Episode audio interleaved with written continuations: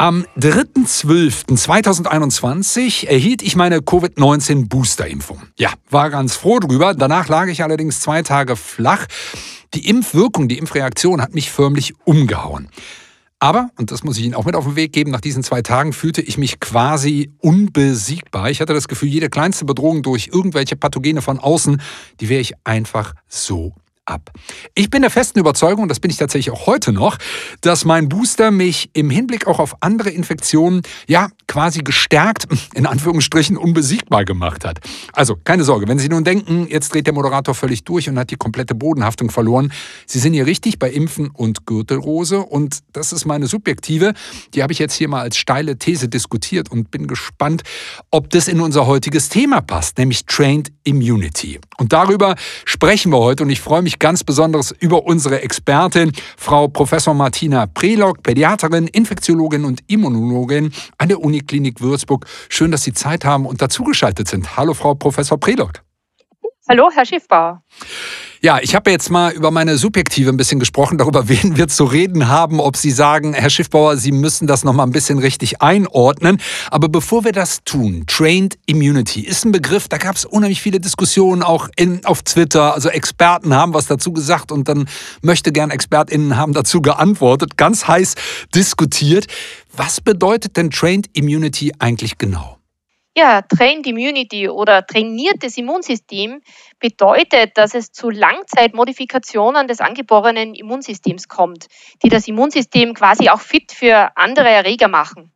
Um diese Idee also besser verstehen zu können, muss man zuerst mal einen Blick in die Geschichte machen Bereits seit Einführung der Pockenimpfung im Jahr 1796 durch Sir Edward Jenner fielen Beobachtungen auf, dass geimpfte Personen weniger häufig an Ekzemen, Masern, Scharlach, Keuchhusten und Syphilis erkrankten. Mhm. Ähnliches konnte man auch in den frühen Jahrzehnten des 20. Jahrhunderts auch für die BCG-Impfung, die Polio-Lebendimpfung mhm. und für die Masernimpfung beobachten. Und diese unspezifischen Effekte werden auch als heterologe Effekte von Impfungen oder sogenannte Off-Target-Effekte bezeichnet. Und das ist ganz spannend. Es gibt auch eine Meta-Analyse aus drei randomisierten kontrollierten Studien zur BCG-Impfung.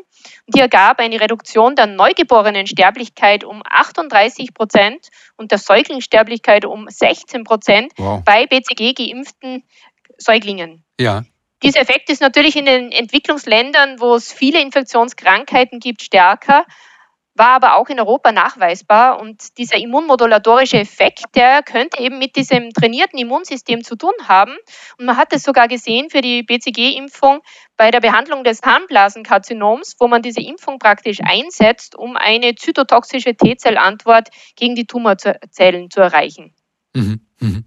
Äh, das ist ein total faszinierendes Thema. Ich habe ein bisschen im Vorfeld natürlich auch geschaut und Sie haben die BCG-Impfung angesprochen gegen Tuberkulose.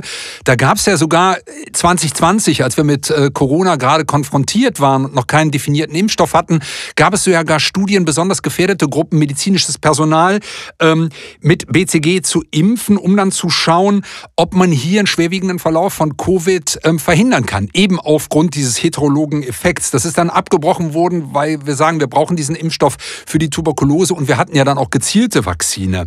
Ähm, das ist aber ja ganz spannend und Sie sagen, wir haben das festgestellt, aber wie kann denn das überhaupt sein? Also wie erklärt man sich denn, dass, dass eine Impfung zu solchen Effekten führen kann, gegen die sie ja eigentlich gar nicht gerichtet ist? Nun, zur Erklärung dieser heterologen Effekte kommen im Prinzip zwei Hypothesen in Betracht. Die eine Hypothese, es könnte sich um eine gewisse kreuzreagierende Immunität handeln, mhm. aber viel wahrscheinlicher ist die zweite Hypothese, dass diese unspezifischen Effekte auf einem Training des Immunsystems beruhen, die letztendlich die angeborene Abwehrfunktion verbessern. Das Immunsystem wird in zwei Funktionsbereiche unterschieden, das angeborene Immunsystem und das erworbene oder auch adaptive Immunsystem. Das angeborene Immunsystem besteht aus Zellen, zum Beispiel Granulozyten, unseren weißen Blutkörperchen, mhm. aus Fresszellen, sogenannten Makrophagen und antigenpräsentierenden Zellen und auch löslichen Faktoren wie Botenstoffen, die nennen wir dann Zytokine oder dem Komplementsystem.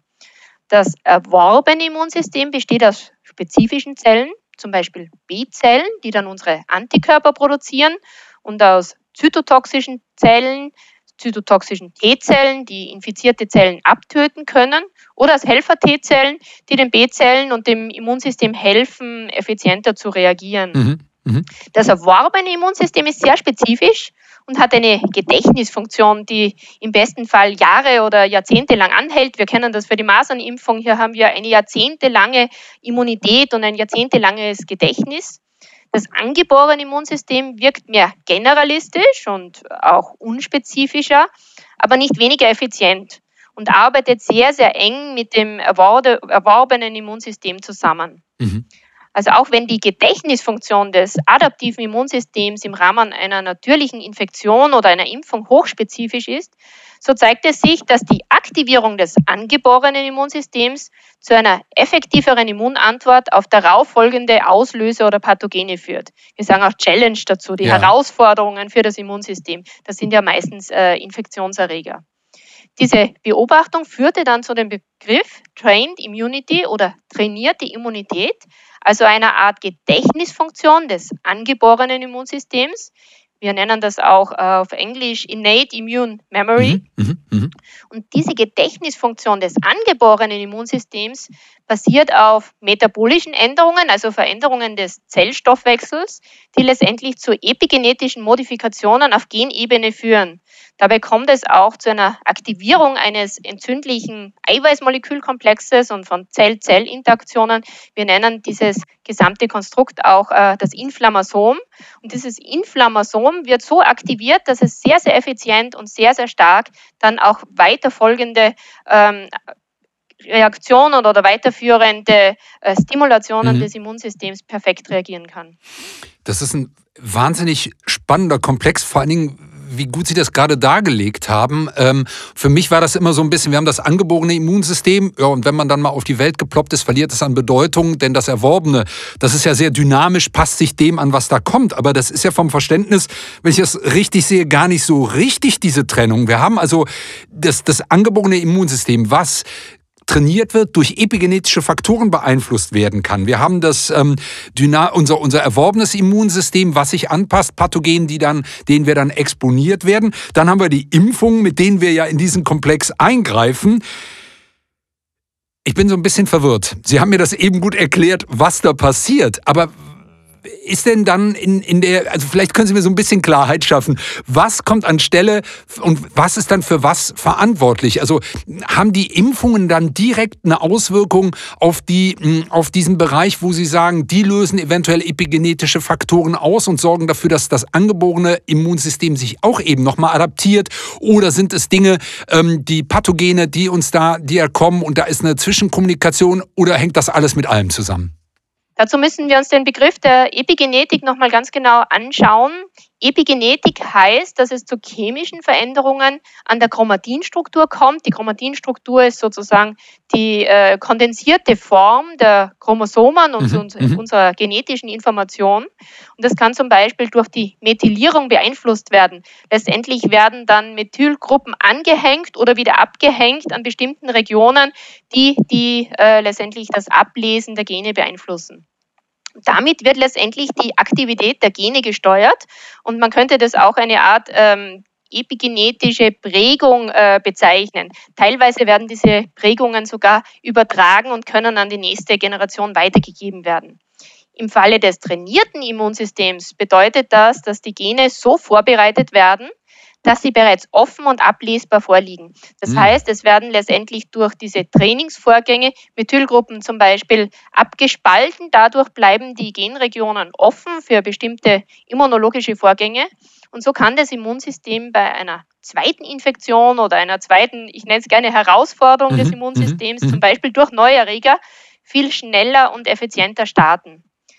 Dadurch wird natürlich dann indirekt auch wieder das adaptive erworbene Immunsystem mit angefeuert. Ich sage, das ist sozusagen wie, wie ähm, ja, ein Boost sozusagen auch für das erworbene Immunsystem, das dann ja auch wieder viel stärker spezifisch reagieren kann.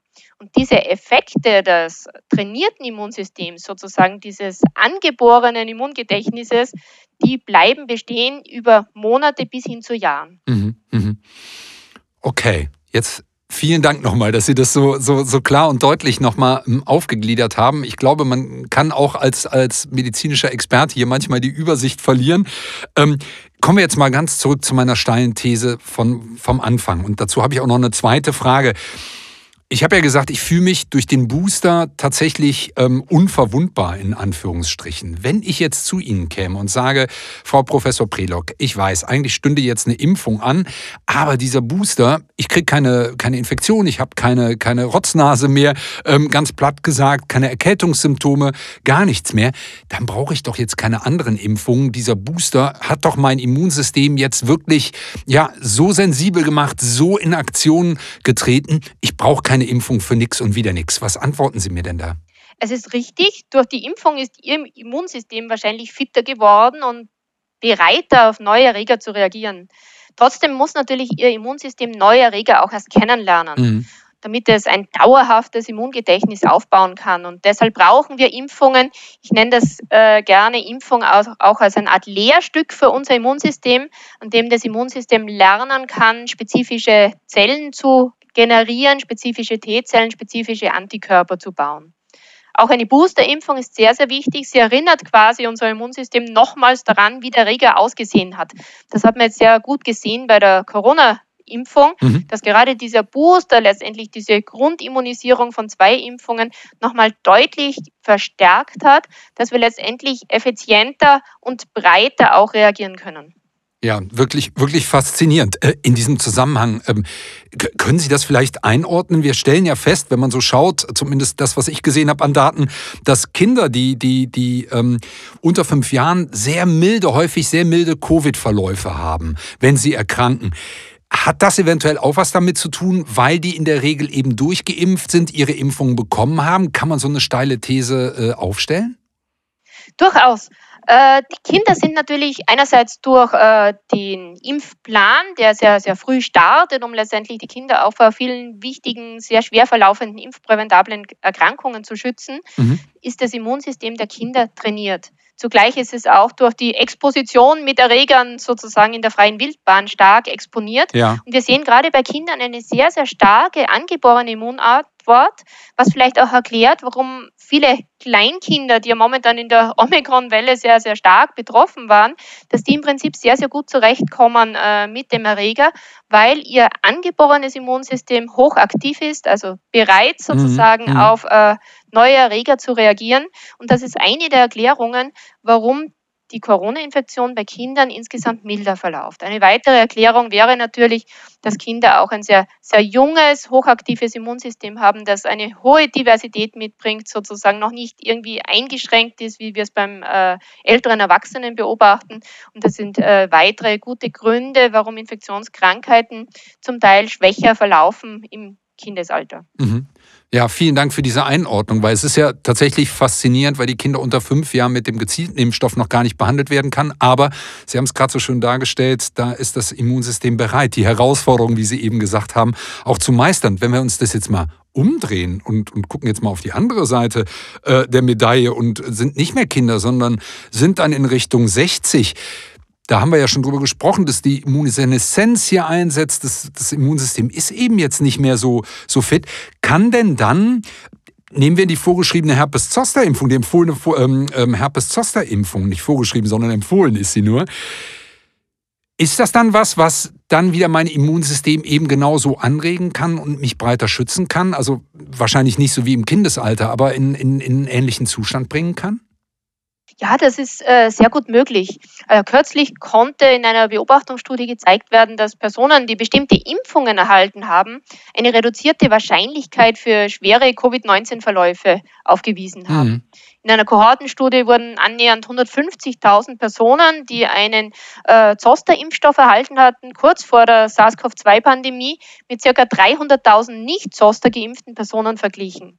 Und da zeigte sich, dass die Geimpften ein um 16 Prozent geringeres Risiko für Covid-19 und ein sogar um 32 Prozent reduziertes Risiko für Covid-19 assoziierte Krankenhausaufnahmen hatten. Und das ist schon äh, ganz ein spannendes Ergebnis, das uns eben äh, darauf hinweist, dass tatsächlich hier ein Effekt äh, vorliegen könnte, dass letztendlich eine Impfung, die ähm, zeitnahe vor der SARS-CoV-2-Pandemie gegeben wurde, tatsächlich das Immunsystem so fit gemacht hat, so offen für neue Erreger, möchte mhm. ich das nennen, mhm.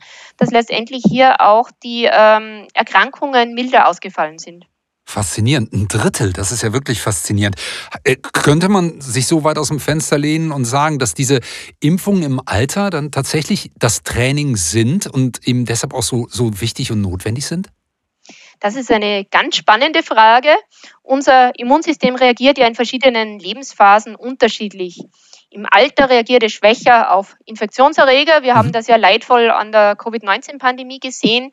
Aber auch Krebs oder Autoimmunerkrankungen werden dafür im steigenden Alter häufiger, weil unser Immunsystem nicht mehr so gut zwischen äh, selbst und fremd unterscheiden kann. Mhm. Und die Hypothese ist letztendlich eine Impfung im Alter wie Zoster oder gegen Pneumokokken, gegen Influenza ist ebenso wie Auffrischungsimpfungen gegen äh, die bekannten anderen impfpräventablen Erkrankungen, die machen unser Immunsystem wieder fitter. Mhm. Höchstwahrscheinlich über den Mechanismus des trainierten Immunsystems, der trainierten Immunität. Das angeborene Immunsystem wird dabei wieder bereit gemacht, letztendlich auf äh, neue Herausforderungen zu reagieren. Wir sind jetzt gerade dabei, eben diese Hypothese auch weiter zu überprüfen, hier wissenschaftliche Evidenz äh, zu schaffen für diese doch sehr plausible Hypothese.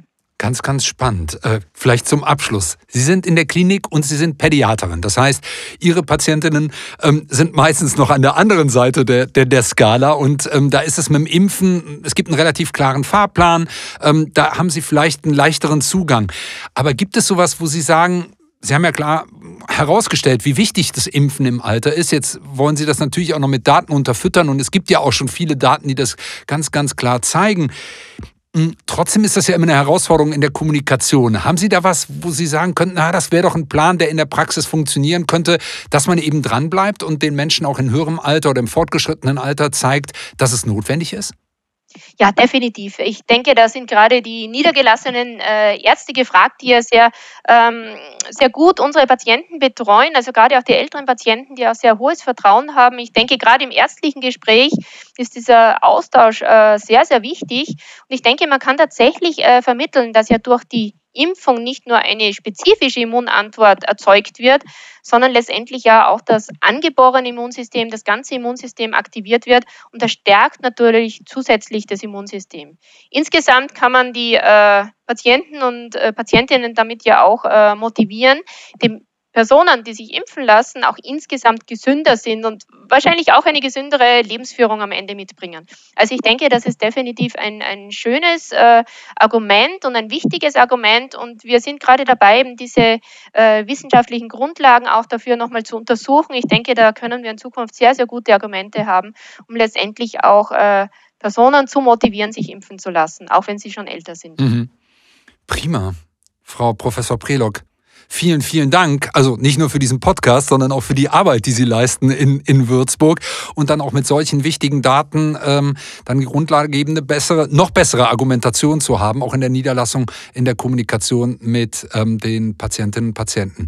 Martina Prelock, vielen Dank für diesen Podcast. Ja, sehr gerne. Und vielen Dank natürlich bei Ihnen für es Reinhören und bei GSK für die freundliche Unterstützung dieser Podcast-Reihe Impfen und Gürtelrose. Wenn Sie keine Folge mehr verpassen wollen, dann abonnieren Sie die Sendung am besten, dann entgeht Ihnen nichts mehr. Bis dahin und bleiben Sie gesund.